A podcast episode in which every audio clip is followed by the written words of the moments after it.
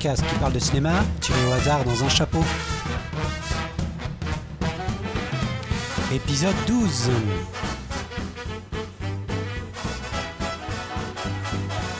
Eh bien, bienvenue à tous à Trick pour ce douzième opus, ce douzième Zod. Je suis Hugo alias Hugh et avec moi la Dream Team comme d'hab. Sébastien alias Manu, l'œil technique le nom artistique. Bonjour à tous. La passionnariat du cinéma Fanny alias Nif. C'est moi. Et évidemment, la science infuse mais non moins connectée, Maître Sega. Ouais. Alias Kent, comme Retrouver mon micro. il a retrouvé son Il est micro. génial, il est vraiment sera. génial. il sera moins muet. Alors pour cet épisode, euh, eh bien le thème c'est Manu qui nous l'a trouvé, c'est couleurs. Euh, J'aime bien rajouter entre parenthèses un S comme ça, on ne sait pas si c'est une couleur, des couleurs.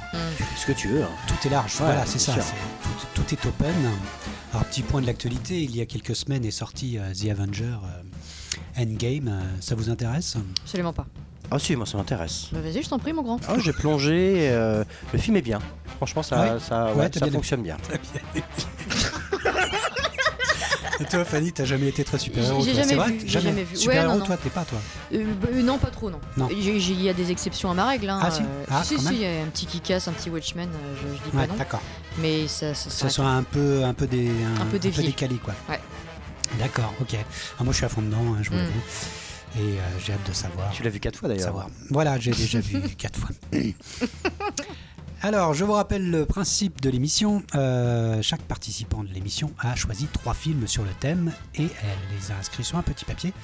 Enfin, pour être exact, on les a donnés à Maître Sega qui les a mis sur un petit papier et les a mis dans le chapeau qui se trouve au centre de la table en ce moment même. On va tirer au hasard un film, deux, trois, quatre, ça dépendra du, Tu as dit que la, table était jaune?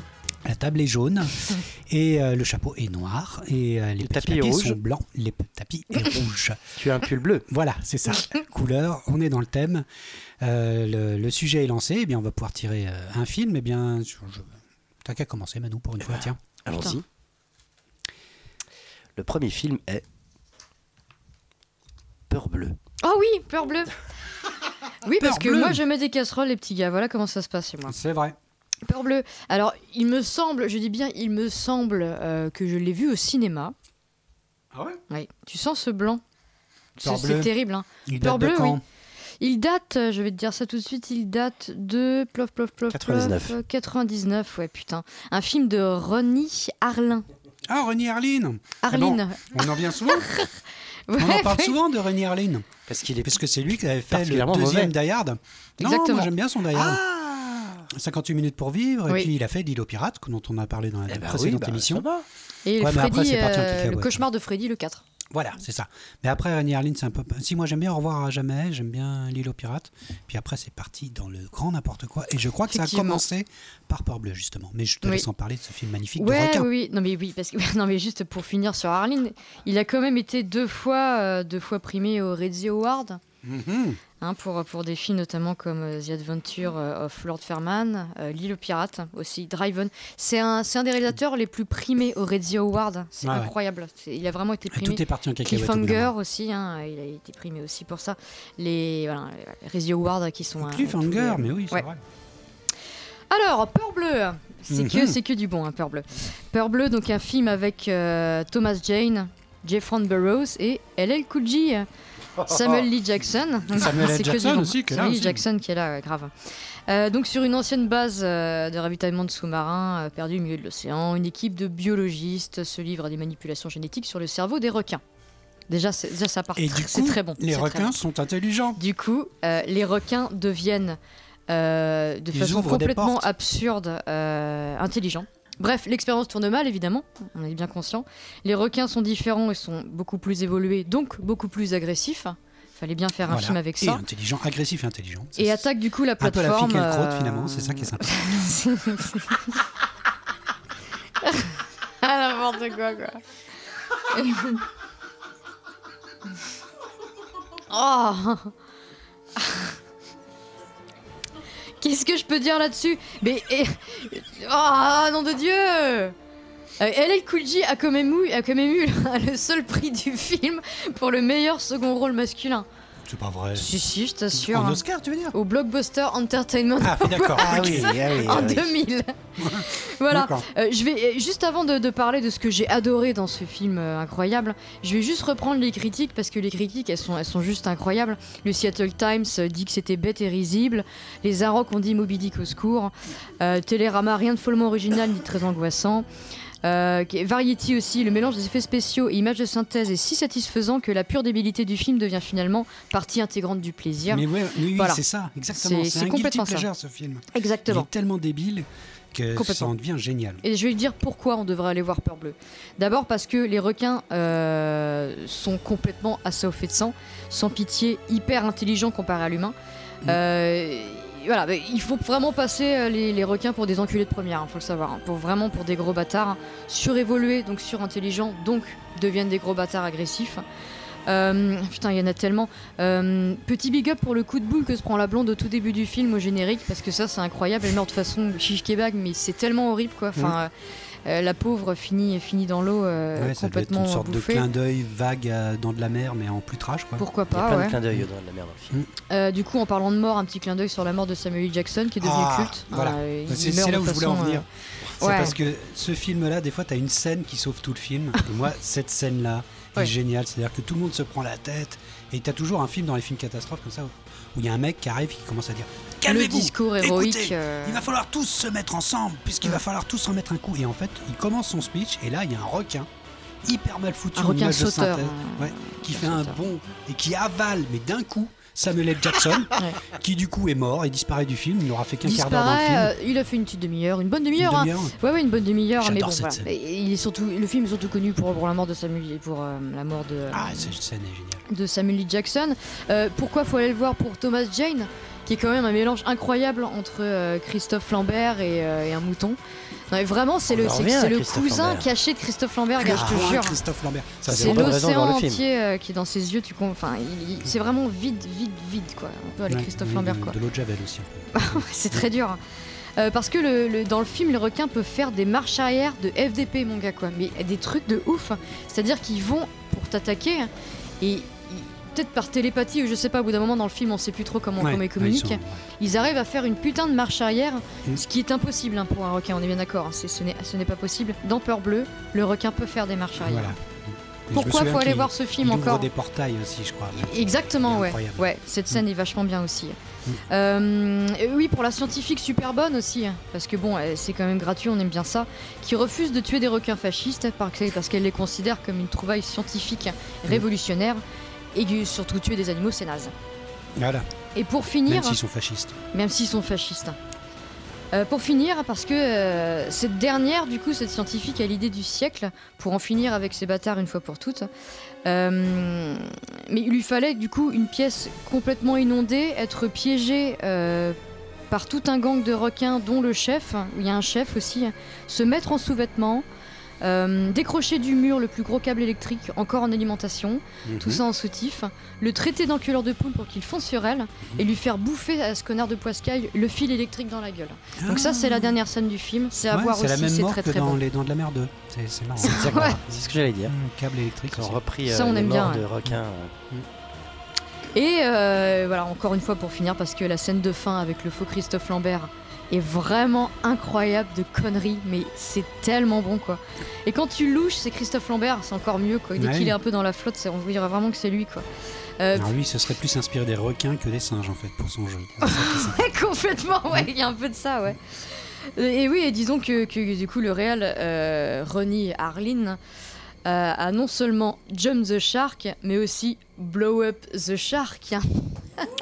Bing, drop the mic. Ok, d'accord. Voilà. Peur bleue. Bah moi, écoute, c'est un- vrai que moi aussi j'ai un petit côté guilty pleasure avec ce film. C'est-à-dire qu'on a, voilà, quand j'ai découvert ce film, c'était tellement mais, inattendu de, de- de conneries que, euh, que, que on a tellement rigolé pour un film que voilà, c'est un guilty pleasure et euh, c'est un nanar euh, qui se voulait peut-être pas autant nanar que ça Je pense pas. et qui c'est souvent la marque d'un bon nanar ça justement. Je sais pas après, il y a parce que les vu nanas. Ouais, je l'ai vu, ouais. Mais justement, ce côté un peu tiède, qui justement n'en fait pas un nanar, c'est-à-dire que puis il y avait eu tout un truc à la sortie du film. euh, qu'ils sont conscients Je pense, ouais. Je pense, je pense qu'ils partaient vraiment dans l'idée de se dire, Ouais. on fait un nouveau dans de la mer, on Ah est oui. à l'aube de l'an 2000. Ah si, c'est ouais, le même ils sont quand même au premier degré. Quand Ouais, même. carrément. C'est ça qui est à drôle. fond. Ouais, mais du coup, voilà, ça en fait. Oui, c'est vrai que souvent dans les nanars, ils peuvent être vraiment sérieux, les mecs ils croient à fond. Et c'est Mais, ça qui est euh, souvent drôle, c'est quand ils- les mecs ils croient un minimum quoi. Parce que Ouais. ben, après il y aura quand même euh, les, les serpents dans l'avion, euh, où là tu Où sens là, que les mecs ils font voilà. un peu exprès quoi. Voilà, c'est ça. Alors que dans Peur Bleue, t'as encore le- voilà, les mecs sont sérieux, croient un quoi. peu quoi. Moi, ça fait vraiment partie des drôle. des films fin 90, début 2000. Il y en a un paquet. Et euh, je crois que j'ai dû le regarder en trois fois ce film, tellement c'est vraiment particulièrement mauvais. En plus, tout est mauvais. La réelle est mauvaise. euh, tout fonctionne pas. La, la musique a mal vieilli. euh, Enfin, c'est, euh, c'est euh, une catastrophe. Une il y a LL Cool J, C'est lui qu'on entend là ou l'acteur. Ouais, euh, c'est voix black. Ah ouais. C'est la musique ouais, du film. Mac. Putain. Ah il est ouais non c'est acteur de merde. J, mais, mais pour tout ça c'est vrai que moi je le mets un peu je, je lui mettrais pas une boule à zéro. Ah. Je lui mettrais quand même un petit chapeau. euh, c'est le chapeau. euh, non, Chapeau bas non, Non, chapeau bas, c'est le. le top top. Ouais. Je, je connais même plus notre, notre euh, système de mesure. Si vous en rappelez, vous, Un chapeau melon. vous envoyez directement. N'importe quoi. Il y a l'autre forme, il y a Ouais, le chapeau bas. Chapeau melon. Chapeau melon. Dos, et chapeau, un chapeau, je sais même plus ce que c'est. Ouais. Ouais. Bon, bah je sais, je me casquette, hein, une casquette, un bonnet, euh, voilà, Voilà. un truc. euh. Moi, c'est le boule à Z en tout cas. Toi, c'est boule à Z, Voilà. ça j'ai bien compris.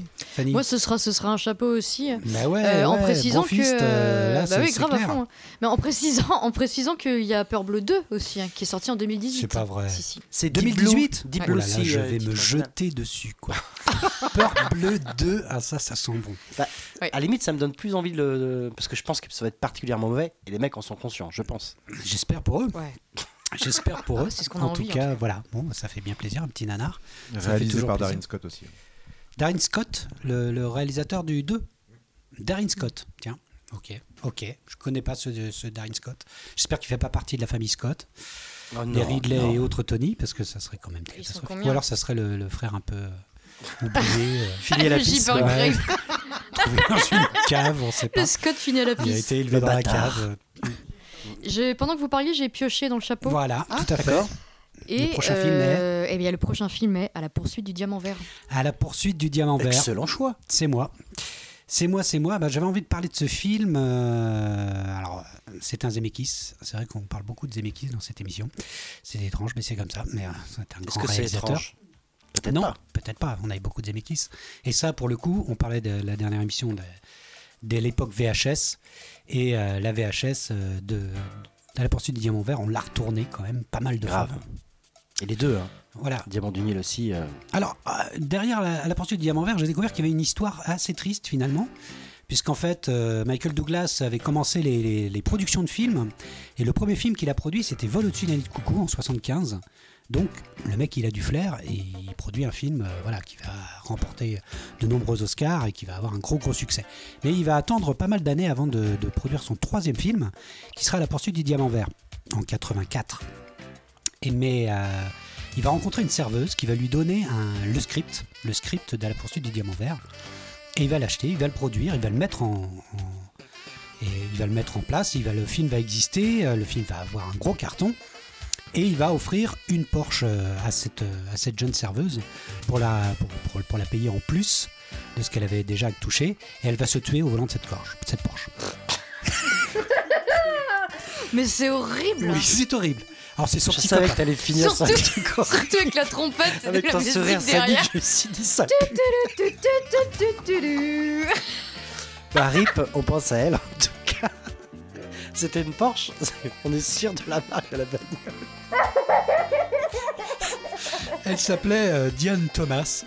Ce n'est pas On n'a jamais fait un début d'émission aussi chelou. Et donc elle qui conduisait. C'est son ami qui conduisait. D'accord, bon, ok. Euh, un cadeau de Michael Douglas. en tout cas, Michael Douglas va monter le film et euh, donc il va se prendre le premier rôle, celui de Jack Colton.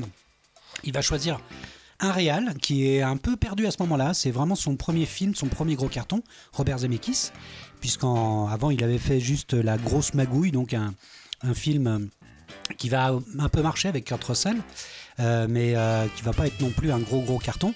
Et c'est vraiment à la poursuite du diamant vert qui va installer Robert Zemeckis euh, comme un, un réal donc euh, d'entertainment à Hollywood. Alors le film est assez, euh, assez génial à plus d'un titre. Euh, déjà, dès le début du film, on a ces trois notes très typiques de la musique d'Alan Silvestri qui vont être exactement les mêmes trois, trois, trois notes qu'on a au début de Retour Ah oui le futur. Et, euh, et on a au début du film une scène de western complètement, euh, complètement euh, romanesque, avec, euh, avec euh, donc une femme très sexy, qui, mais qui se bat elle-même. Et qui... Parce que je suis allé sur internet Oh pour non. voir la photo de cette femme. Oh, pourquoi C'est. Parce que j'étais en train de triper en m'imaginant une photo, elle était au volant de sa bagnole, en train de crever. Excuse-moi, vas-y. J'avais réussi à passer outre. Il n'y a pas Diane Thomas. Bref.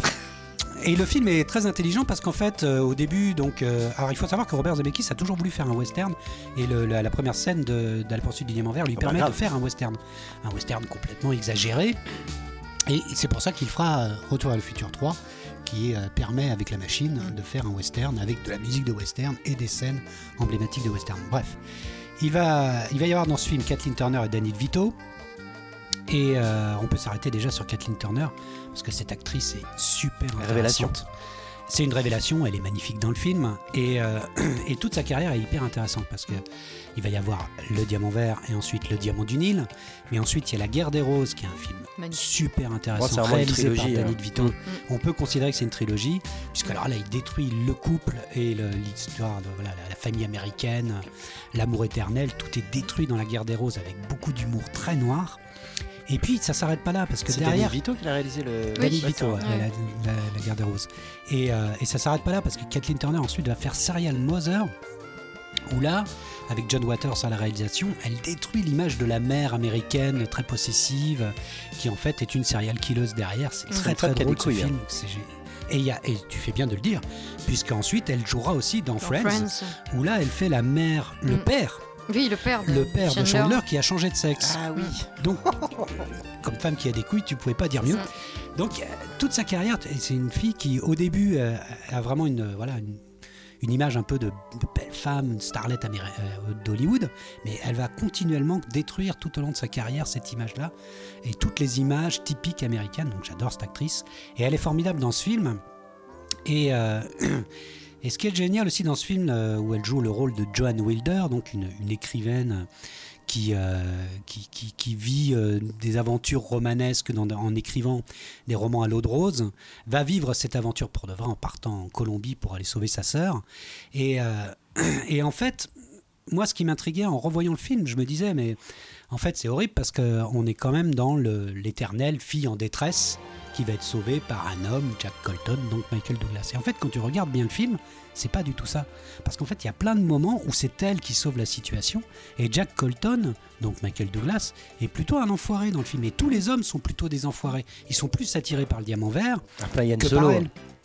Ouais, mais à Hein. tel point que, ouais, mais Yann Solo, au bout d'un moment, c'est voilà, c'est lui qui revient dans l'étoile de la mort pour pouvoir sauver Luke Skywalker. Il, euh, mais Jack Colton, pas vraiment en fait. Mmh. Même la scène finale avec euh, le, Oui, il préfère bizarre, trop. chasser Ouais. euh, le, le crocodile Ouais. plutôt qu'aller sauver euh, John Wilder. Et John Wilder, d'ailleurs, se sauve elle-même des mains de, de- comment il s'appelle, Yolo Solo, le, je sais plus Yolo, ouais. Yolo, le lieutenant Yolo. Elle se sauve elle-même d'ailleurs euh, de, de- de ce type-là. Et lui replonge en fait pour aller chercher le diamant vert plutôt que rester avec elle. Enfin, quelque part, c'est un peu un enfoiré. Pour son... en fait, tout au long du film, tu vois que c'est elle qui sauve la situation, c'est elle qui comprend où est le diamant, c'est elle qui lit la carte, c'est elle qui saute la première à travers la crevasse euh, euh, avec une liane. Parce que c'est ça que Ah oui. qui est- le- la- la- la- l'affiche est un peu mensongère parce qu'on voit Mm. sur l'affiche avec une liane Jack Colton, Michael Douglas tenir Kathleen Turner pour. Et en fait, pas du tout. C'est elle qui a le cran d'y aller la première et, de, et lui le suit après derrière. Et en fait, c'est elle qui, qui active toute l'action et, euh, et en fait, elle est très peu sauvée par Jack Colton. Donc j'aime bien cette idée-là qu'en fait le film est. Et on sent que c'est peut-être une écriture de femme, euh, cette fameuse Diane Thomas, Thomas. donc qui va rentrer dans, dans- dans la légende d'Altric, euh, qui, euh, qui a écrit le film parce qu'en fait, elle est très peu sauvée par Jack Colton et Jack Colton reste jusqu'au bout un enfoiré, euh, un mec quand même Avec un seul appâté désir. par le gain, par la, la Voilà, thune son et le personnage, son désir, c'est son voilier quoi. Voilà, et c'est son voilier. voilà, c'est ce le qu'il aura à la fin. dessiné. Il va la chercher quand même, mais et puis alors, il y a tout le savoir-faire de Robert Zemeckis, toute la scène justement cette musique que nous passe Maître Sega où on a la présentation du personnage de Joan Wilder qui est toute seule avec un chat qui est habillé Mm. euh, voilà euh, vraiment euh, genre à la maison. Elle ouvre son frigo à l'intérieur, il y a pratiquement rien à bouffer à part un œuf et puis il y a une tonne de médicaments. Enfin bref, tu as une présentation du personnage. C'est- Ce savoir-faire là, moi, Ex- passera exactement. Mais c'est c'est marrant parce que c'est exactement ce que j'allais dire. Par rapport à la comparaison que tu prenais sur Retour à le futur, je trouve que Zemeckis il est bon dans l'exposition des films. Enfin, il est Mhm. bon, euh, il est très très bon. Mais euh, tu sens beaucoup de similitudes aussi avec Retour à le futur, particulièrement sur l'exposition, l'exposition de Retour à le futur, avec ce cette espèce de panoramique qui dure, on suit tac jusqu'à l'arrivée à de la bouffe pour chien. Oui, Et voilà. du coup, c'est tout le truc avec Ouais. la radio qui suit derrière, donc on a déjà un contexte avec l'arrivée de Marty au niveau des pieds qu'on découvre qu'à la fin avec sa guitare. Ouais. Là, c'est un euh, chat. On croit Ouais, qu'elle bah, parle ça, à son mari, exactement. et en Mm. fait, c'est un chat. Enfin, c'est c'est- le savoir-faire un- de Robert Zemeckis. C'est un film qui a, en plus qui a bien vieilli. Ouais, J'ai montré aux enfants. Tourné au. Mexique. Ouais. Beaucoup de scènes extérieures. Mm. Je, l'ai pris aussi parce que la couleur verte est dominante dans tout le film.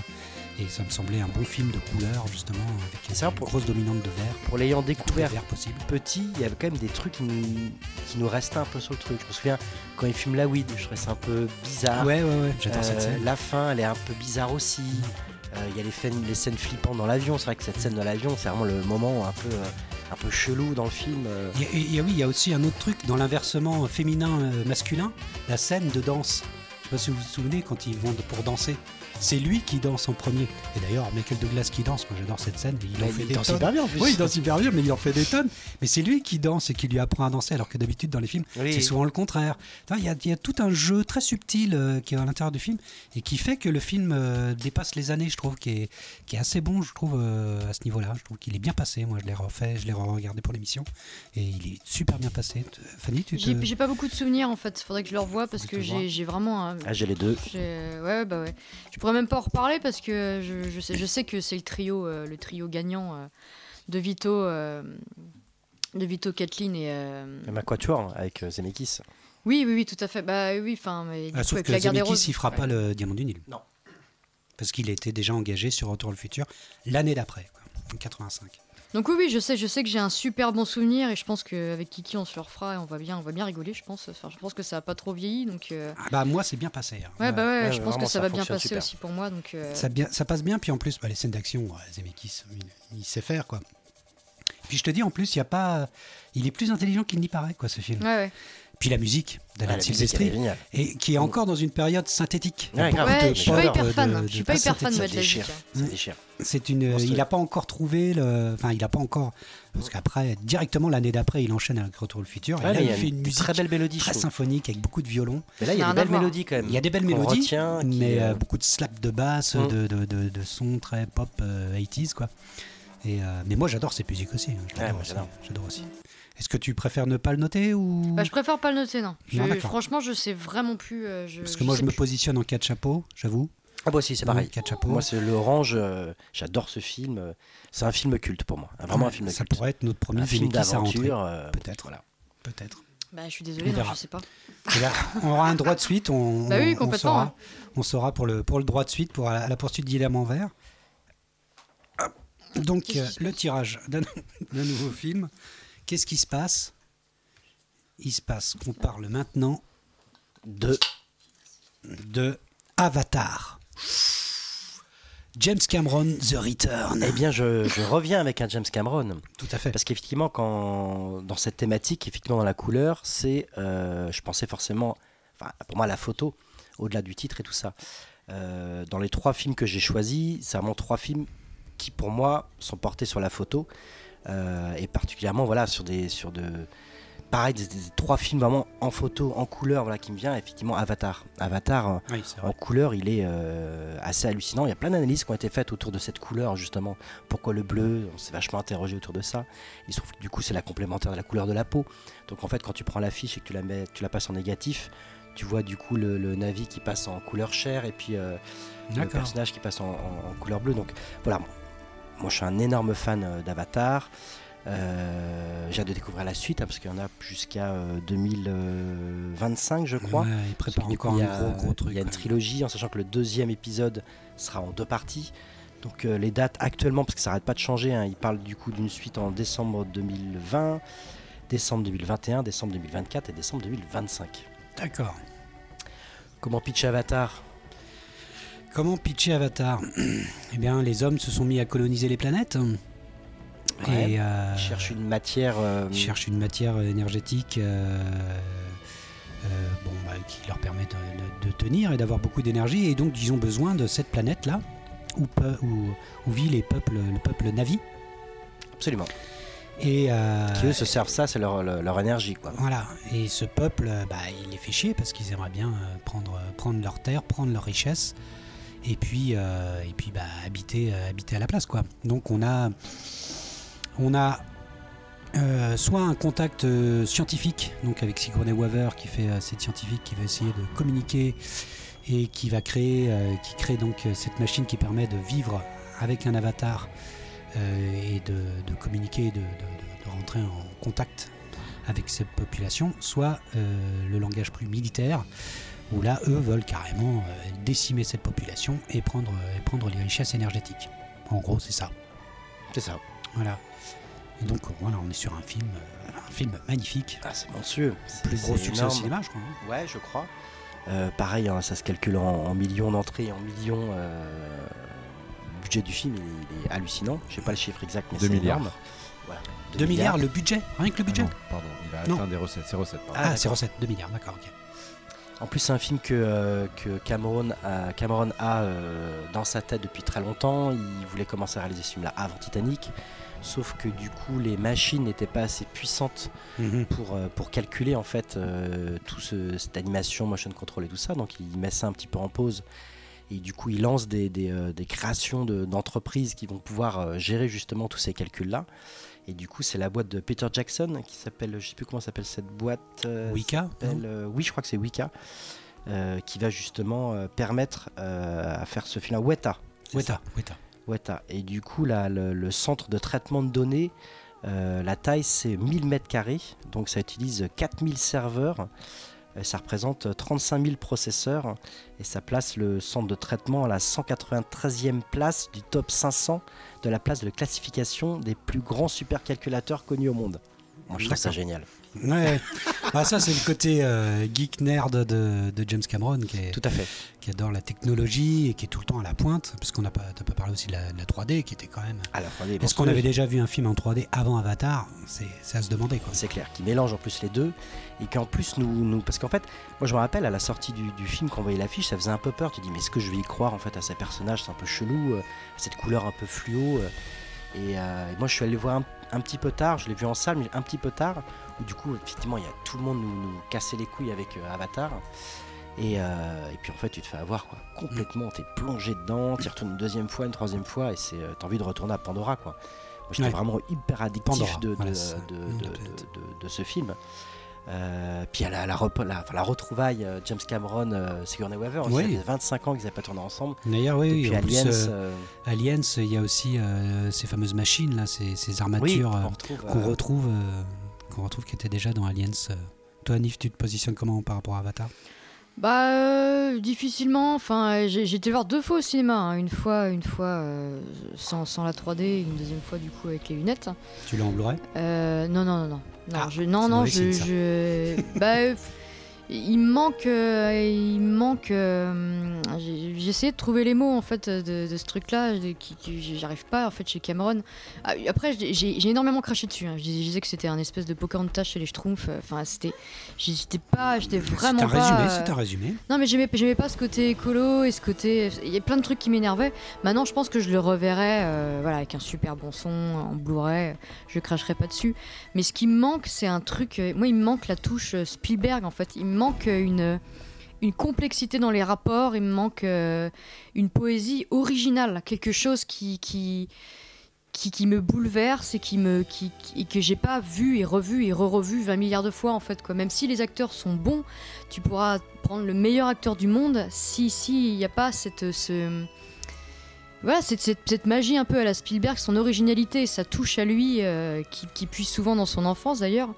Bah, j'ai du mal à accrocher, j'ai du mal à adhérer, j'ai du mal à me souvenir en fait. Dans la mise en scène ou dans l'écriture, les deux à Plutôt, fois plutôt dans l'écriture, dans, dans le scénar et dans, dans, dans les dialogues en fait. Le- Mhm. euh, et puis ils font l'amour en se connectant les queues quoi. Ah, ça, ça te fait, ça t'a fait, euh, ça Ah, t'a c'est fait, chelou quand même. ça t'a fait bizarre. Ah, ça m'a fait bizarre. Ouais. Bah moi j'aime bien, moi j'adore ce film. Euh, déjà parce qu'en fait, alors, je vais encore partir dans une analyse, mais euh, moi j'adore l'histoire de- de- d'un peuple qui essaye de gagner son indépendance et qui est face à, une forme de colonisation. Il faut savoir que le film va avoir une répercussion sur, euh, sur, euh, sur l'actualité euh, internationale, puisque les Palestiniens vont eux-mêmes se déguiser, se peindre en bleu, pour justement reprendre, reprendre, reprendre donc cette image de Avatar d'un peuple qui essaye de, de- de se battre contre la colonisation et, et, et l'invasion. Et, euh, et donc j'aime bien cette, i- cette, euh, ce message simple, à chaque fois c'est ça que j'aime bien chez Cameron, un message simple, cru, direct, sec, euh, mais qui prend après sur 3h, 3h30 de film à chaque fois, mais, euh, mais il se tient à ce, à ce thème-là d'un peuple libre qui essaie de, de- de garder euh, sa, sa- sa souveraineté, sa liberté. Et pour ça, du coup, j'adore ce film parce que pour moi, il comprend bien les deux trucs. Malgré euh, la fadeur, c'est vrai, d'un Sam Worthington qui est pas non plus l'acteur de l'année, quoi.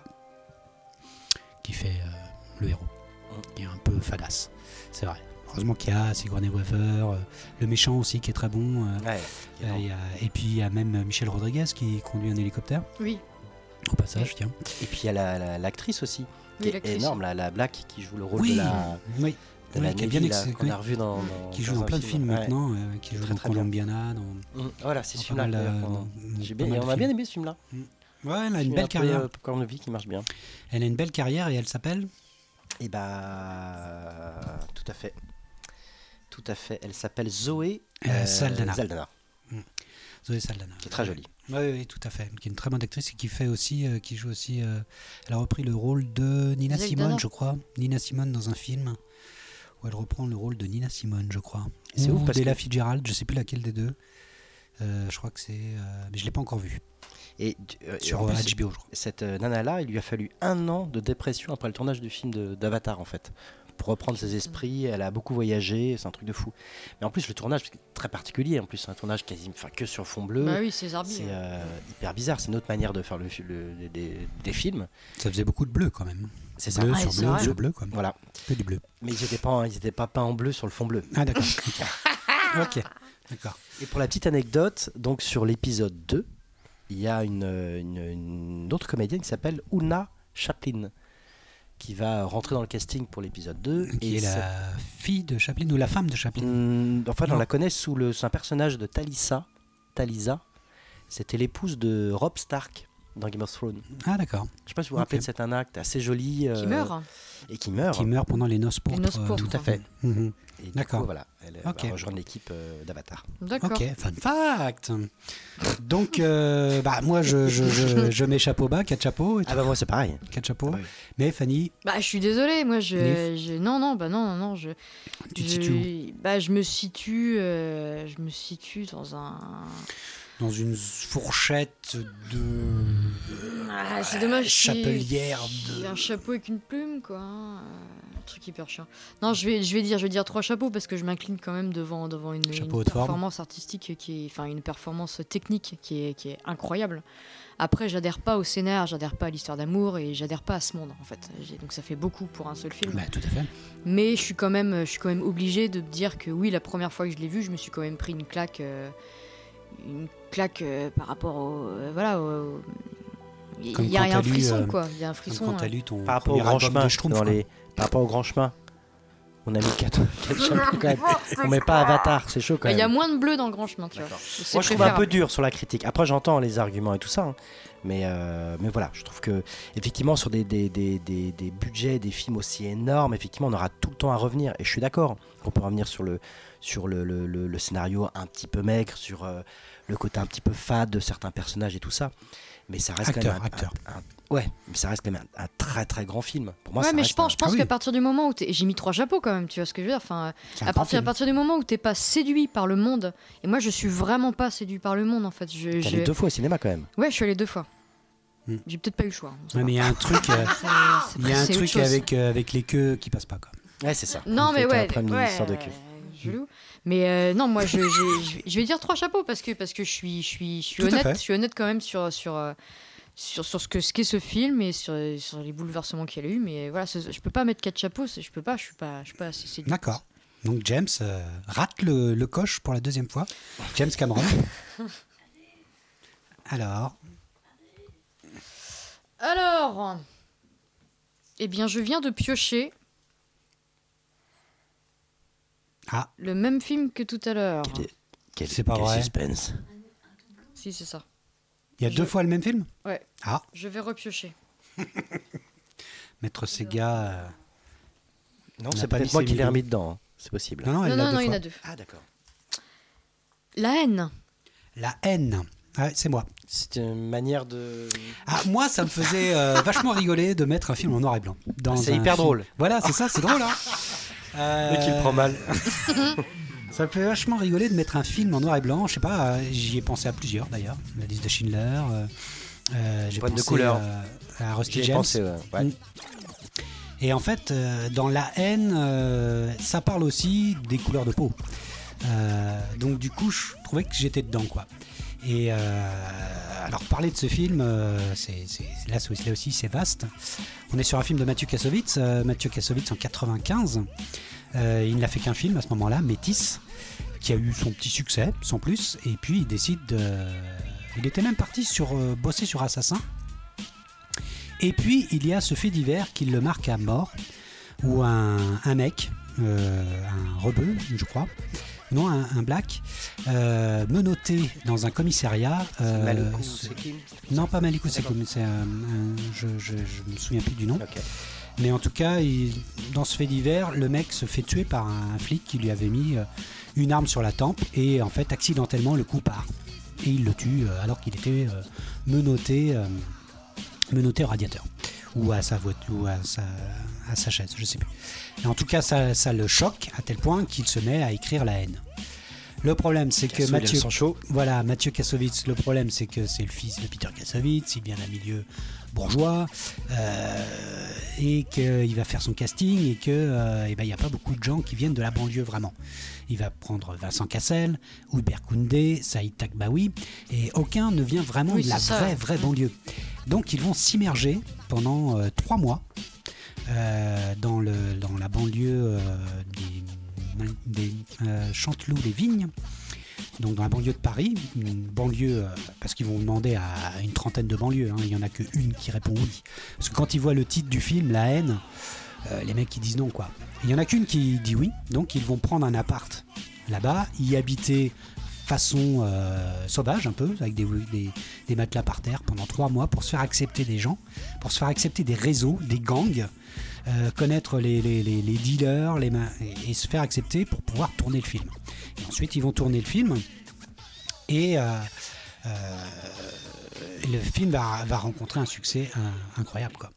Il va avoir le prix de la mise en scène à Cannes, il va avoir le, César du meilleur film, du meilleur montage, euh, et il va remporter euh, voilà, de, nombreux prix. Euh, Jodie Foster va être dingue du film et va le- l'emmener pour essayer de le parrainer aux États-Unis. Mais en fait, Kassovitz, c'est pas trop parce que elle lui demande justement de, faire du forcing pour pouvoir être présent aux Oscars. Et en fait, Kassovitz dit bah, Moi, j'ai pas envie de faire ça. quoi.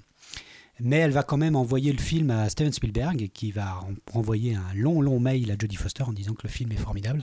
Bref, le mec, il va avoir vraiment la reconnaissance de ses pairs et qu'il ne le serait pas parce que euh, regardez ce film-là, ce film est formidable, quoi. Il est incroyable. Ils sont, euh, ils ont une sorte d'état de grâce dans ce film qui est incroyable, quoi. C'est au niveau de la réalisation, il y a des gestes techniques qui sont, euh, se permettent de faire un transtrave à la, à la Spielberg. Il y a une scène de miroir, celle de Cassel. Mais avant qu'il fasse, euh, qu'il fasse euh, Taxi Driver, Parce qu'il y a un côté très Scorsese. Ouais, mais avant, il a une caméra, il est derrière lui, Vincent Cassel se, se baisse et il rentre dans, la, dans le miroir. Mmh. Et on est en 95, il n'y a pas d'effet numérique. Donc ils se prennent la tête à trouver. Il y a un moment où il y a une scène incroyable où euh, DJ, DJ Cut Killer, Oui. DJ Cut Killer euh, remix voyage. Edith Piaf et il y a une scène euh, donc au-dessus de, de toute, de toute la banlieue et on n'a pas de drone à l'époque. Mmh. Donc ils sont obligés d'aller louer un hélicoptère miniaturisé, euh, 50 000 balles euh, la, la- la journée.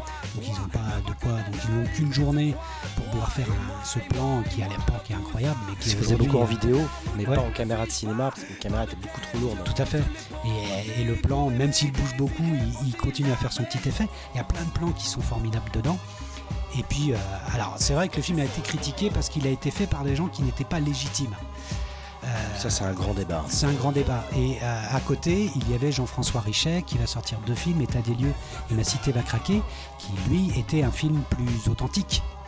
Mais quand même, la haine, quand on le regarde, le noir et blanc est formidable. Et ce qui est intéressant aussi avec la couleur, c'est que euh, ils, vont, ils vont mettre une petite quenelle à TF1 qui va être producteur là-dessus, Canal Plus et Canal Plus beaucoup, mais TF1 aussi, qui exige que le film soit tourné en couleur. Ils disent ok, on tourne en couleur. Sauf que il va rencontrer un mec qui a, qui a réussi à inventer un principe pour pouvoir le refoutre en noir et blanc et avoir un noir et blanc super, euh, super joli quoi. C'est un procédé chimique, quoi.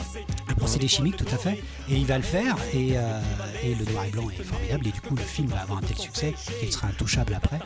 Et, euh, et- et quand on regarde les bonus dans le DVD, on a ces- des scènes en plus qui elles sont restées en couleur. Donc on peut voir ce que ça donnerait. Effectivement le choix, le choix du noir et blanc est Vraie question de savoir si le film aurait eu autant de succès s'il avait été tourné. Enfin, s'il avait été diffusé en couleur, quoi. Et il y a plein de, il y a plein de, de, de- de- de clins d'œil à plein de films. Donc, Taxi Driver, euh, Scarface avec The World is Yours, Le Monde est à qui est inscrit à plusieurs fois dans une publicité qu'on voit plusieurs fois dans, le film. Et euh, et il y a même euh, Un Monde sans pitié, puisqu'ils essayent de faire éteindre la, Oui. d'éteindre en claquant des doigts la Tour Eiffel. Euh, ils n'y arrivent pas, mais juste avant, ils ont fait de la poésie. Et dans Un monde sans pitié, qui est un de mes films cultes, Hippo fait, euh, fait au moins 5 minutes de poésie avant d'éteindre la Tour Eiffel pour conquérir la belle. Et c'est imparable, quoi. Et à ce moment-là, eux aussi font de la poésie, mais de la poésie un peu de bazar, mais n'empêche que c'est vachement beau aussi. Bref, il y a plein de moments qui sont formidables. Euh, L'histoire, c'est, voilà, il y a eu des émeutes, il y a eu ce fait divers-là, la, la cité est en feu, et, euh, et une arme, un flic a perdu une arme. On sait que dans la cité, il y a une arme à feu qui est. euh, et en fait, il se trouve que c'est Vince, donc Vincent Cassel, qui détient cette arme. Et il se dit que si le mec il meurt parce qu'il est dans le coma à l'hôpital, il fume un flic. Et c'est ça tout le suspense du film. Est-ce qu'il va fumer ou non un flic? Et je l'ai vu au cinéma. Et j'aurais pu en parler quand on parlait des séances de cinéma qui calment. Parce que celle-ci, voilà, les gens qui connaissent la fin, euh, quand on sortait du cinéma, c'était. euh, personne parlait. C'était. Silence de mort. Et à plein de niveaux, le film est très adolescent. On sent qu'ils sont tous jeunes, quoi. Donc ils veulent faire du cinéma coup de poing à tout, à tout point de vue. Et cette fin-là fait aussi euh, très adolescente, mais n'empêche que ça marche toujours, quoi. Tu le regardes euh, 20 ans après, le, 25 ans après, le film est toujours aussi formidable. Une belle réédition, d'ailleurs. euh, Ouais, moi j'ai celui de tout ça. 10 ans après, de 2005, qui est déjà très très bien, avec justement un documentaire derrière euh, sur les 10 ans après, avec le recul, qui est assez marrant d'ailleurs, parce que tu as un moment où euh, Kassovitz dit euh, Ouais, moi j'ai pas été au César, j'irai jamais au César, et il s'y est tenu, il n'a jamais été au César. Par contre, tu as. qui j'ai dit? Kassovitz Oui, Kassovitz. Par contre, Cassel, lui, il dit la même chose, mais lui, Cassel, Ouais, lui, il se, il se dédie carrément parce que dans le documentaire, il dit ça, alors que quelques années après, il fera Messrine et il ira chercher son, son prix en faisant un hommage à son père, Jean-Pierre Cassel. Mérité, d'ailleurs. Ouais, oui, ça le mérite.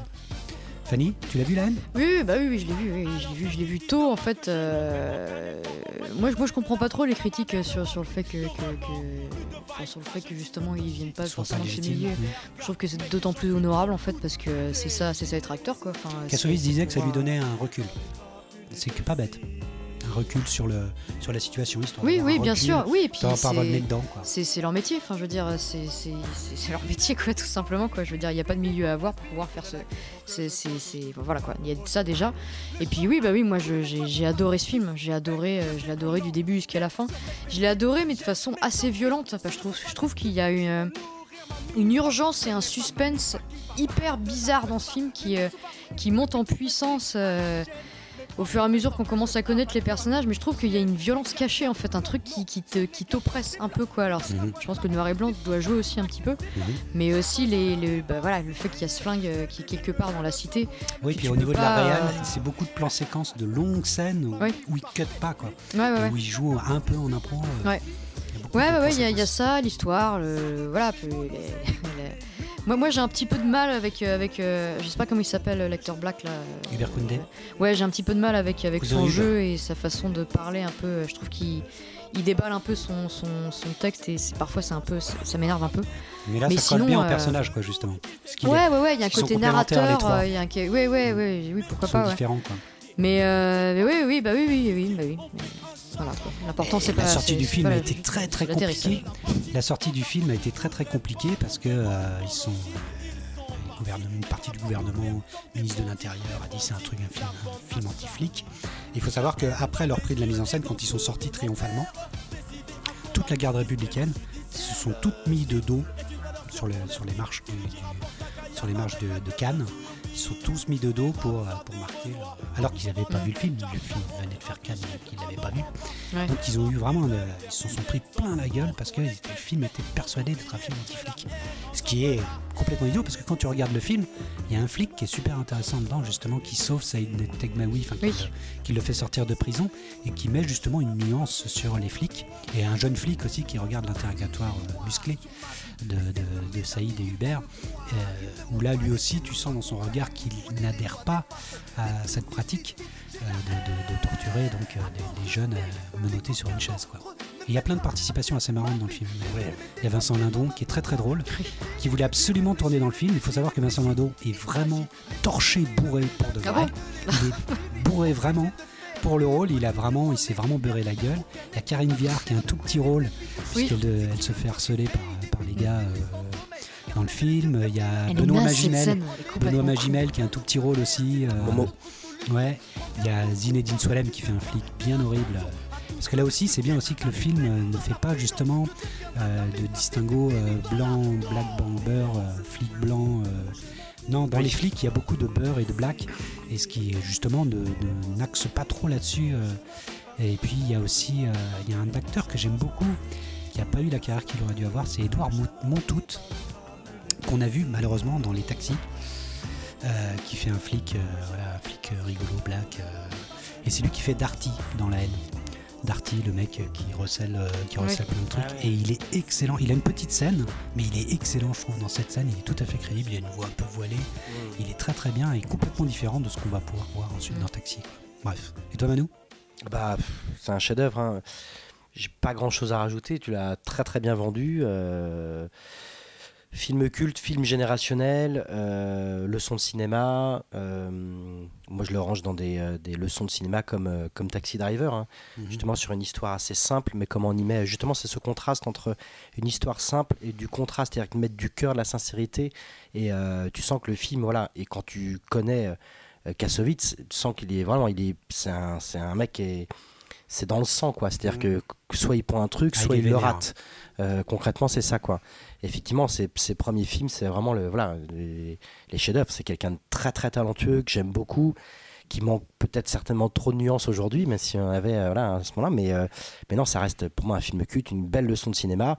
Et pareil, c'est un film euh, pour les étudiants qui veulent faire du cinéma. Regardez La haine, c'est une belle, Mm. belle leçon de cinéma, d'image. Puis c'est Pierre Haïm qui était à la, à la Une belle de présentation des personnages aussi. Ouais, carrément. Où il glisse les prénoms Mm. de Saïd sur un tag, de Vince Ça, sur une bague, Ça, c'était énorme. C'était un truc euh, qui venait du Qui un peu fait référence à- euh, à Mean Street, euh, Grave, carrément. à plein de, ouais, plein euh, tous ses pairs quoi.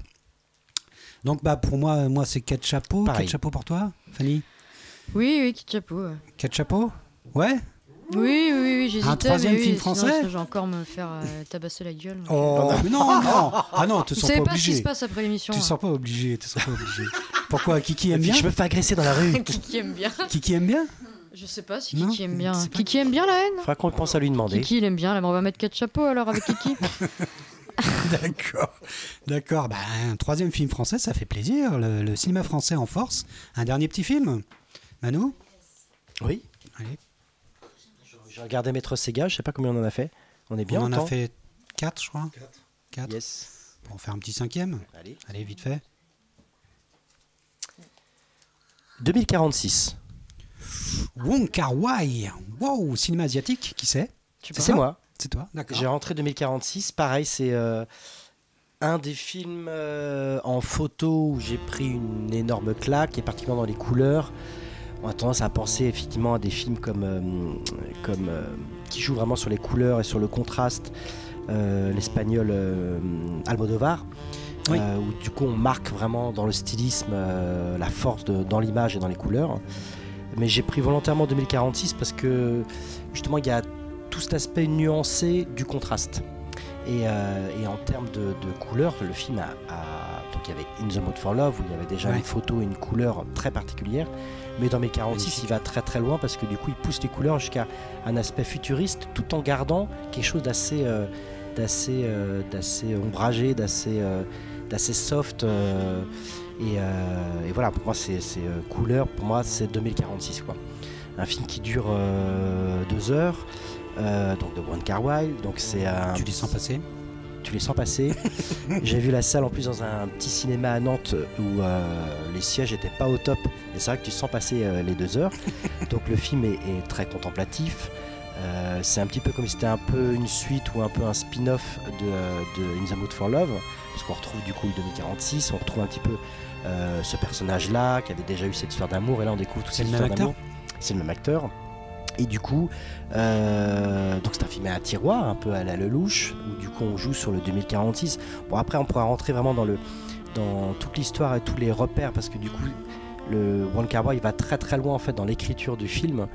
Euh, moi ce que je retenais c'est surtout comment il a inspiré, je pense à, à- que j'ai pas vu mais euh, j'ai vu la bande-annonce du film de Gaspard Noé. Je sais que c'est un film que tu as bien aimé, Enter the Void the Void. Tu l'as bien aimé, hein, c'est ça Ouais, j'adore. et du coup, euh, tu sens l'inspiration de 2046 pour ce film-là, en fait, où tu retrouves justement ce côté un peu euh, comment on glisse la lumière. J'étais persuadé que tu allais mettre ce film-là d'ailleurs pour les, pour les couleurs, sur le film Gaspard Noé. Mais voilà, tu retrouves tout, tout ce. Je sais pas comment l'expliquer en fait. Il y a hum, une utilisation de la. De la, de la, de la- de- à la fois du stylisme, de la couleur. Pour moi, c'est un équilibre parfait euh, pour un film. C'est-à-dire qu'on a tendance à, à se dire il y a la photo, il y a la lumière, mais il y a aussi justement tout ce qui est euh, accessoires, stylisme. Et je trouve que là, il y a une harmonie euh, parfaite dans, euh, dans, dans ce film-là. Donc après, comment le pitcher? Est-ce que tu as le pitch en tête 2046 Ah, bah écoute, je ne l'ai pas vu. Ah, d'accord, ok. J'ai vu In the Mood Bah, Love. j'ai- pas vu je- moi non plus, je l'ai 2046. pas. D'accord, Hong Kong 66, donc euh, dans sa petite chambre d'hôtel. Donc il y a Chomo Wan, qui est écrivain en mal d'inspiration, qui tente de C'est le finir. même acteur un- que dans In the Mood for Love? Oui, oui, je crois que c'est le même acteur, à vérifier, mais oui, je crois. Euh, écrivain donc en mal d'inspiration, qui tente de faire un livre de science-fiction euh, situé en 2046. À travers l'écriture, euh, Shaw se souvient des femmes qui ont traversé son existence solitaire. Et il occupait une chambre voisine de la sienne, la 2046. Voilà, donc le moteur, c'est vraiment celui-là. Et euh, Une chambre de. Ah, d'accord. C'est le numéro d'une chambre, d'accord. voilà, exactement, c'est le numéro d'une chambre. Et du coup, il y a ce, ce- ce- ce rapport, donc il y a un- il y a une espèce de fil rouge à travers donc, toutes ces séquences, qui est une espèce de train qu'on prend. Donc en fait, dans, le- dans le film, il y a, il y a très peu de lieux, et pourtant on est emmené dans un vrai film de SF, mais avec pas grand-chose. C'est un petit peu comme dans In the Mood for Love. Vous l'avez vu, In the Mood for Love? Non. Oui, oui, oui. D'accord. Donc c'est pareil, dans In the Mood for Love, il n'y a pas grand-chose, mais Non. il y a des, des comédiens énormes, il y a une photo Mhm. énorme, et on prend le temps, quoi. Et dans 1046, c'est un petit peu la même chose, dans un rapport de, de SF, lumière énorme, un hôtel euh, rouge. euh, voilà, il y a des repères comme ça, des souvenirs, des moments de ralenti aussi, Wong Kar Wai, tout le temps dans ces Oui. scènes de ralenti, euh, avec tout dans cette pluie. euh, Oui, c'est un réalisateur très pictural. euh, voilà, Je connais pas très bien Wong la- Kar Wai. Moi, j'ai vu que In the Mood for Love et My Blowberry Night. Ouais. C'est les deux seuls que j'ai vus, donc je connais pas très très bien. Tu vois, de 2046, j'étais persuadé que c'était l'année. moi, tu vois, donc D'accord. j'y étais pas du tout. Le film est sorti en 2004. D'accord. Et en fait, Non, non, mais l'année, euh, je veux dire que ça se passait en Ah 2046. d'accord, ok. Non, que ça se passait en Parce que j'étais 2046. perturbé, c'est pour Je ça. savais que c'était un peu SF, mais du coup, euh, je, crois que c'est- je, je croyais que ça se passait en 2046. Mais c'est- D'accord, je pensais le- que le film n'était pas encore sorti. Voilà. Oui, c'est ça, oui, j'attendais que le film sorte. Je me dis, putain, 2046, faut attendre grave, quoi. Mais bon, voilà. Donc euh, bah, vais- voilà, après si vous l'avez pas vu, bah, je, je vous encourage à le voir. euh, C'est euh, c'est, euh, c'est assez monstrueux, c'est très dépaysant et c'est à la fois très reposant et en même temps voilà il y a une une force dans le de cinéma asiatique qui est très très forte, où ça Ah oui. parle en plus tous les, la- tout- toutes les langues. Donc il y a vraiment des confrontations par moments de langues qui sont assez, euh, assez euh, fortes, et puis voilà, une mise en scène qui est, euh, qui est somptueuse, quoi. vraiment une maîtrise totale. Quoi. Toi, c'est un chapeau bas. Ah oui, oui, moi, 46. c'est un D'accord. film repère, euh, particulièrement dans la couleur. Quoi. On a des devoirs, Nif. Oui, oui, oui, pourquoi pas. T'as vu une Demo for Love? Non, Non, non, c'est pas, c'est pas des films qui m'attirent plus que ça. D'accord. T'aimes pas trop dès les qu'il y a- chinois dès qu'il y a Cinéma des Chinois, asiatique, un petit peu, euh, non Ouais, je Non. comprends pas trop dès qu'il y a des Chinois. je- Non mais en vrai, bah, euh, si, si, si, c'est peut-être Plus, des plus. citrons pressés comme ça. ouais, mais c'est que je comprends plus en rien en les fait. de. Ouais, non, c'est pas mon trip du tout. J'aime pas ça, j'aime pas ça. Si, si, enfin, j'aime bien ça dans l'horreur en fait. Ils sont, ils sont très très bons. Ils Les sont Japonais, très très ouais. bons dans l'horreur. Ils sont, et je les aime beaucoup. Mais Les la Ring, poésie, Grudge, euh, euh. ouais, même jusqu'à Old Boy. ouais, Enfin, j'ai- Oui. j'aime j'aime beaucoup. euh, Coréen. N'est oui coréen, pas du Mm. tout j'ai chinois d'ailleurs, mais Mm. asiatiques en général, oui, ils sont très très bons là-dedans. Après, bon, oui, oui, oui, si je m'y mettrais, je m'y mettrais, euh, je m'y mettrais quoi. hein, et puis, euh, puis on verra bien ce que ce que je ressens et ce que je, Mm. voilà quoi. D'accord, d'accord. Bah écoute, euh, voilà, on va faire le, le- le fond de chapeau. On a perdu, on a perdu un. On a perdu un, un participant qui ne devrait pas tarder. Je vais ralentir la cadence. Comme ça, Ken pourra mettre fois deux à ce moment-là. Et que revoilà la sous-préfète. Te revoilà la sous-préfète. Alors, un petit fond de chapeau euh, dans le thème couleur. Il y avait aussi, il y avait la couleur propre, évidemment. Ah oui. Évidemment. Ah bah oui, je vois que le public est déçu, mais bien sûr. Bah oui, le public vrai. J'avais, j'avais terriblement envie de parler de Spielberg. J'ai, commencé le Rokirama spécial Spielberg. hein, je reviens encore sur Rokirama. Et euh, il il y a presque rien sur la couleur pourpre, hein, mais sur, sur tous les autres films, c'est beaucoup. Et oui, bah oui, il a tellement été critiqué, euh, tellement été descendu, et c'est vraiment pas euh, celui que les gens préfèrent de Spielberg. Et pourtant, difficile euh, comme sortie, ouais. Mm. Ouais, il y a beaucoup à dire, beaucoup, beaucoup, beaucoup à dire. Je pense que c'est un film qui lui tient beaucoup à cœur et bon, voilà, ça, on aura l'occasion d'en, d'en La reparler. musique c'est de Quincy Jones, magnifique. Mm. Il y a beaucoup à dire. Mm. C'est vrai. On en a qu'un Spielberg dans notre vidéothèque idéale. Ça, c'est un scandale. On est passé à côté de la couleur propre et euh, la fois dernière, on est passé à côté des dents de la mer. Donc, Ouais. C'est vrai. On est tombé sur les mauvais films rappelle. de requins avec Peur Bleue. Euh, Il y avait Léo Submarine. Oui, j'avais mis aussi. Ah, un film euh, d'animation, on en a pas beaucoup. euh, absolument, pareil en couleur. C'est un des films qui m'est C'est vrai, qui très coloré. venu, qui a été renettoyé là, une version Blu-ray qui est, qui est splendide. Donc voilà, c'était pour parler aussi de ce film-là. J'avais préparé un petit quiz autour des Beatles. euh, on en parlera une prochaine fois. D'accord, un petit groupe qui monte, qui monte. Ouais. Il y avait aussi euh, Le voyage dans la lune de Méliès. Ouh là on serait vraiment remonté. euh, Mais euh, j'ai- Loin dans j'ai- l'histoire du je suis un peu dégoûtée parce que j'avais, j'avais, j'avais bien préparé mon truc, j'étais hyper contente de moi. Bah oui, dis donc. Euh, mais parce que du coup, il a Avec été. la fameuse euh, lune qui se prend une, une ouais. fusée dans la dans l'œil. Ouais, ouais, ouais. Un des Mhm. premiers films. Et je Il trouve en noir et que. blanc. bah, il a été recoloré en fait euh, en. J'ai pas, j'ai pas la date 2010, je Et crois. re- 2000. D'accord, ok. remusicalisé par Et Avec j'aime les bien, couleurs euh, qu'il avait imaginées. Alors je ça, sais pas. non, non, pas du tout. Non, non, ça a vraiment été pris, mais c'est une recolorisation de ses traits euh, vraiment à la main, quoi. Donc euh, c'est, Oui, il y a ce côté un peu main. carte postale euh, euh, Ouais. que j'aime bien. Et puis euh, bah, c'est, c'est Kiki qui me l'a fait découvrir euh, ce, ce- ce film. Sacré kiki. Ouais, Georges Mais il y a un Méliès. très très bon film de Scorsese aussi qui parle justement de Méliès, Ouais, Hugo Cabret. Hugo Cabret. Mm, mm. D'accord.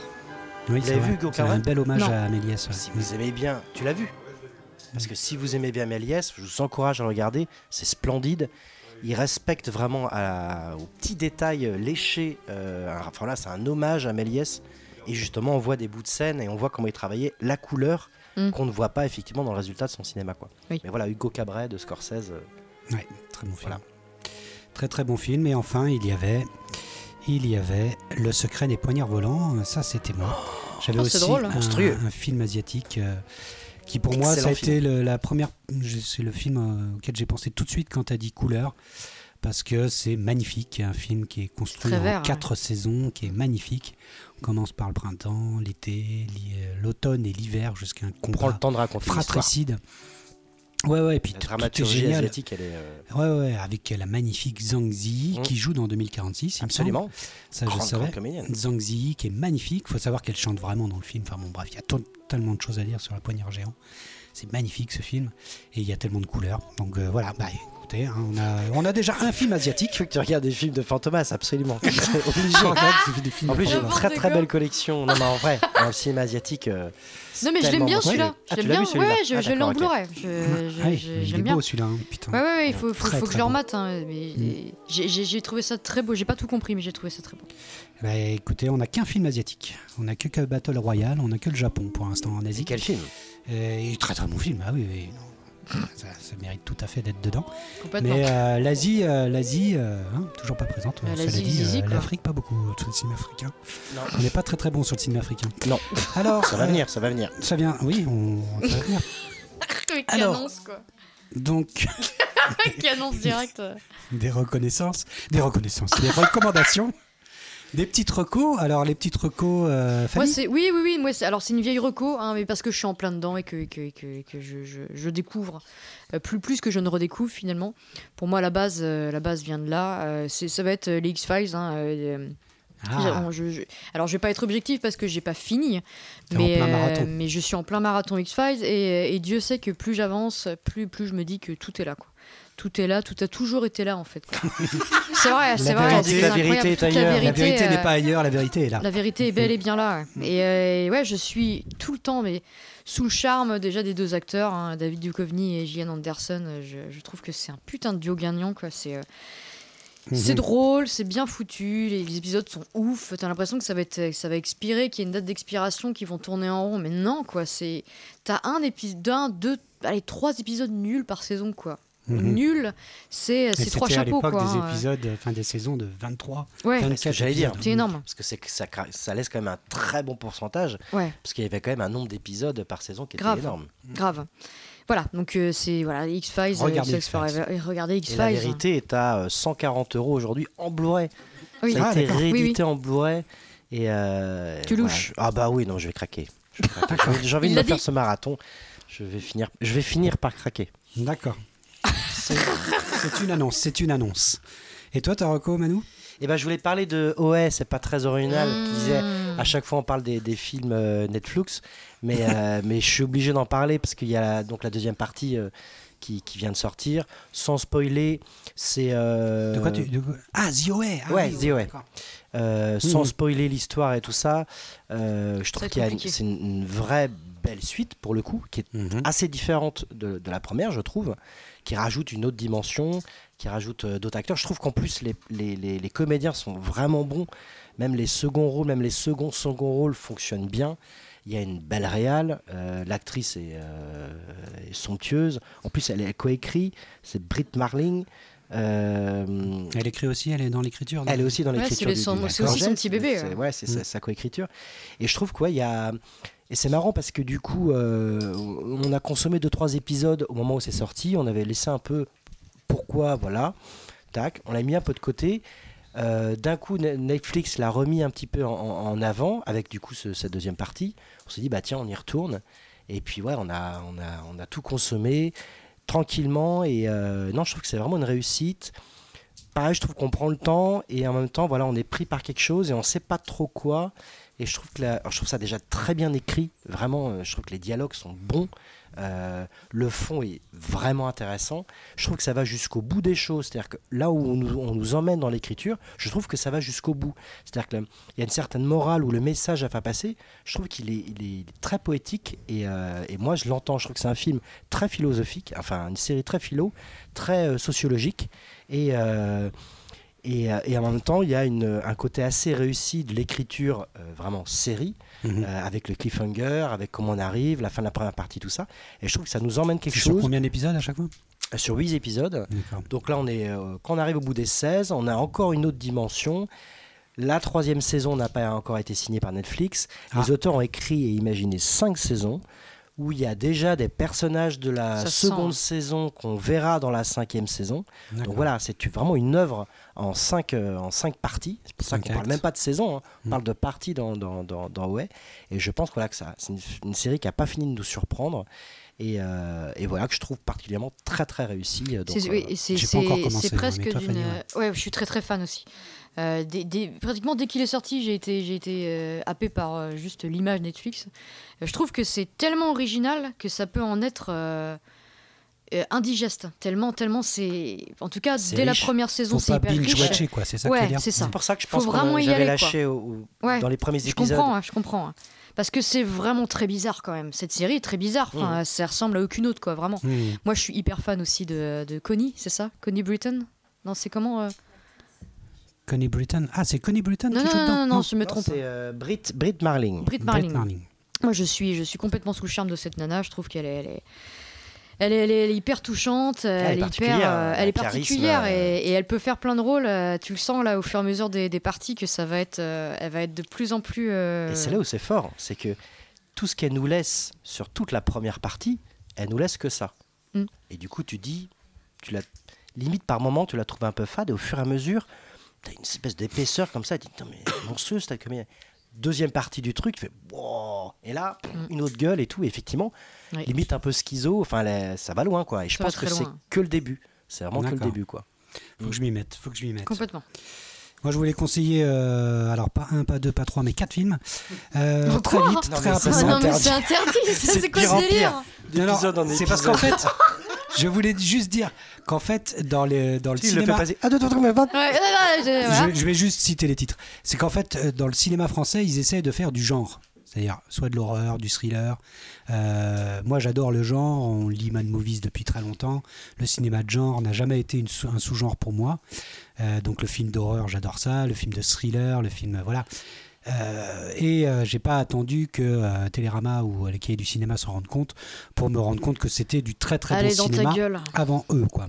Et donc du coup aujourd'hui on a des gens qui sortent de la Fémis ou de Creatis ou de je sais pas où qui commencent à sortir euh, des films d'horreur ou des films de, de genre et mais qui essayent de trop les intellectualiser.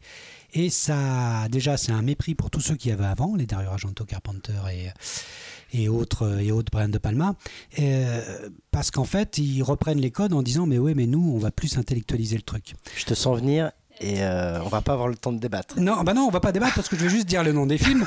Donc, tu as Grave de euh, Excellent, Julia. Ducournau Ducournau. absolu.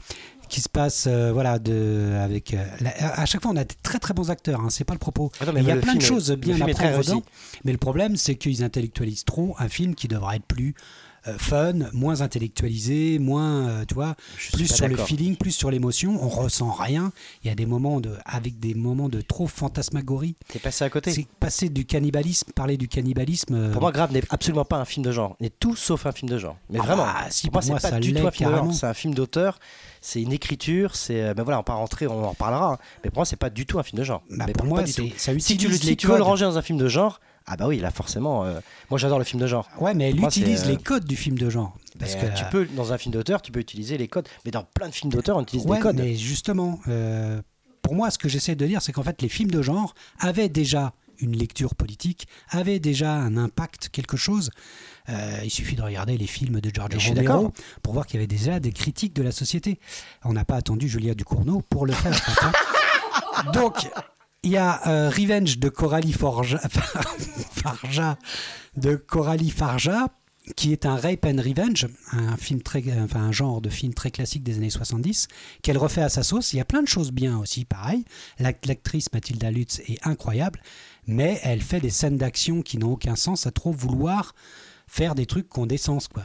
C'est-à-dire, de- Je l'ai pas vu. euh, voilà, jusqu'à la garde, donc qui avait fait un triomphe au niveau des Césars de Xavier Legrand, où là on parle des violences domestiques et on va utiliser dans la dernière partie du film des codes du thriller et du film d'horreur et du croque-mitaine qui doit rentrer alors que c'est un père violent, enfin un ex, un père, un ex-mari qui vient euh, voilà pour régler ses comptes euh, sous alcool et qui où là tu vois très clairement des clins d'œil à Shining, à, à tous ces éléments là, mais ils essaient de faire un film tellement réaliste qu'en fait tu perds le sel de ce truc-là et c'est, c'est- c'est- même si le film est très bien et si Léa Drucker est à tomber par terre.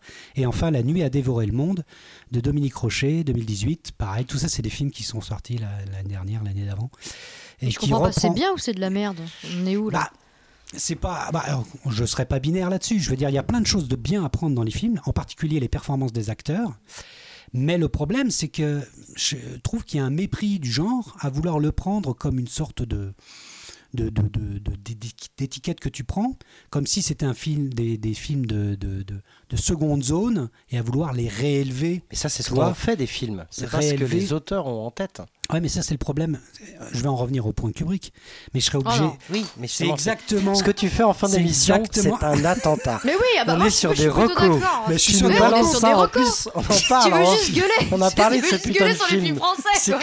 Les films, C'est quoi les films sont intéressants à regarder si tu veux. Moi, je parlais Mais- de Gus Van Sant, moi. Mais tous ces, ces fils et petits-fils de Kubrick, c'est ça le problème. C'est qu'en fait, Shining, il avait rien compris. C'est-à-dire qu'il avait voulu faire avec Shining un faux, vrai film d'horreur qui est en fait un film d'auteur. Le même, exactement le même problème qu'il y a dans Grave, Revenge jusqu'à la garde ou La nuit a dévoré le monde. Je suis pas du tout d'accord. Qui, C'est une en question fait- de prisme et de point de vue. Et qui Si en tu fait. veux te ranger dans ce point de vue-là, ça ne marchera pas. Et je suis d'accord. Bah oui, Et je ne pense pas que eux ça. se rangent dans quelque chose. Mais vraiment pas. Je pense qu'ils sont très libres. Ils écrivent de manière très libérée une histoire. Si derrière, dans l'analyse filmique, dans la critique, dans quand on pousse le truc effectivement sur tous les bouts, on n'arrive pas à le ranger et on trouve qu'il y a des bouts de trucs. Moi, enfin, je veux dire, aujourd'hui, on va faire du cinéma comme ça et de plus en plus en mélangeant tous ces codes-là. Parce que ce ne seront pas des bons cinéphiles, seront pas, ils n'auront pas forcément tous ces codes-là et on arrivera à un mélange et à quelque chose de ultra mutant. Mais je pense que c'est ce qui se passe euh, Ouais, mais moi, dans tous les arts. Le problème que ça me fait, c'est exactement le même problème que tu as avec les mecs qui sortent des beaux-arts. C'est-à-dire que moi, les gens qui sortent d'écoles de cinéma, je vois exactement ce qu'ils ont voulu faire. Évidemment, mais je suis en d'accord avec voulant toi. faire que, je sais pas, Mais telle se prenne une balle dans le bide et que ça représente la maternité. C'est normal. qu'en fait, elle refuse ce rôle de femme qui serait attribué à leur c'est notre de- génération. Enfin, non, enfin, moi, la c'est pas notre génération. Et je, je déteste cette génération-là. Enfin, non, non, pour moi, ce sont des gens qui viennent d'écoles de cinéma, genre Fémis et compagnie, et qui se disent Ah ouais, moi, j'aime bien Dario Argento, j'aime bien, euh, j'aime bien Romero, je vais me faire mon truc, mais je vais le faire avec ce que j'ai appris euh, en le mélangeant avec la nouvelle vague de Godard et compagnie. C'est une manière de voir les choses. Je supporte Ouais, mais c'est pas. Oui, mais ils sont pas tous Mais comme les ça. recos, c'est un bon moment, non, normalement. Ouais, c'est vrai. Mais regardez ces films, c'est vachement intéressant. C'est vachement intéressant. Il y a plein de trucs à apprendre de bien dedans. Mais il y a un fond qui, qui, qui m'obripile un peu. Euh, voilà, alors euh, Quentin, tu, Quentin, tu avais, euh, tu avais une, euh, une petite musique pour, euh, pour, pour finir? Ah non, non, non, attends, attends. Imagine, J'ai je oublié. l'ai- Nif doit nous donner euh, le thème, le thème de, La de, prochaine. de la prochaine émission. Ah oui. La 13. Complètement. 13 Vendredi 13. Ah, c'est fou fur ça, j'avais même pas capté que c'était le 13. Eh ben, je vais donner un thème un petit peu mystérieux, je vais dire puzzle. Nom de Zeus. Puzzle. Puzzle. Pas mal. Puzzle. Ok, ok, puzzle. Ça va faire partie et ça fait roter euh, Manu. Ça fait Ok. c'est bon non, j'ai forcément oui, j'ai un premier film. Ok, Ouais, Mais moi tout, le monde, tout le monde va l'avoir. ok, on va voir. On va voir. Bon, c'est pas- peut-être pas tous la même chose. Mais si, c'est évident. Si, c'est bien.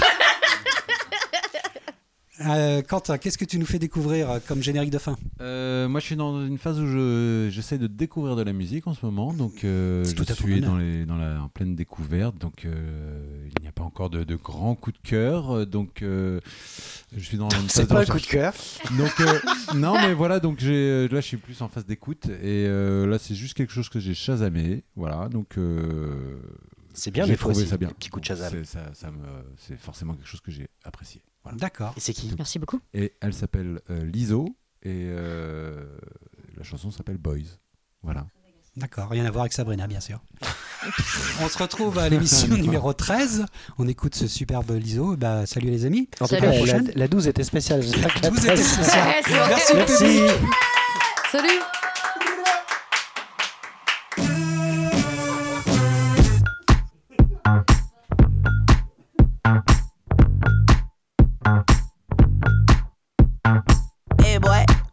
boy? You tryna play coy like a game boy? Hit my phone, boy. Is your homeboy? Are you a alone, boy? Come give me dome, boy. Got a boy with degrees, a boy in the streets, a boy on his knees, he a man in the sheets. Sheesh, it's all Greek to me. Got this boy speaking Spanish. I hit puppy. Baby, I don't need you. I just wanna freak you. I heard you a freak too. What's two plus two? Make a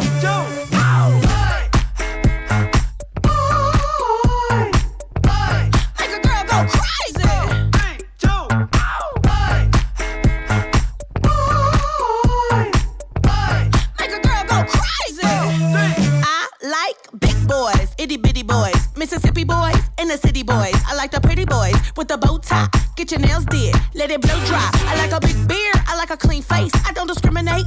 Come and get a taste from the playboy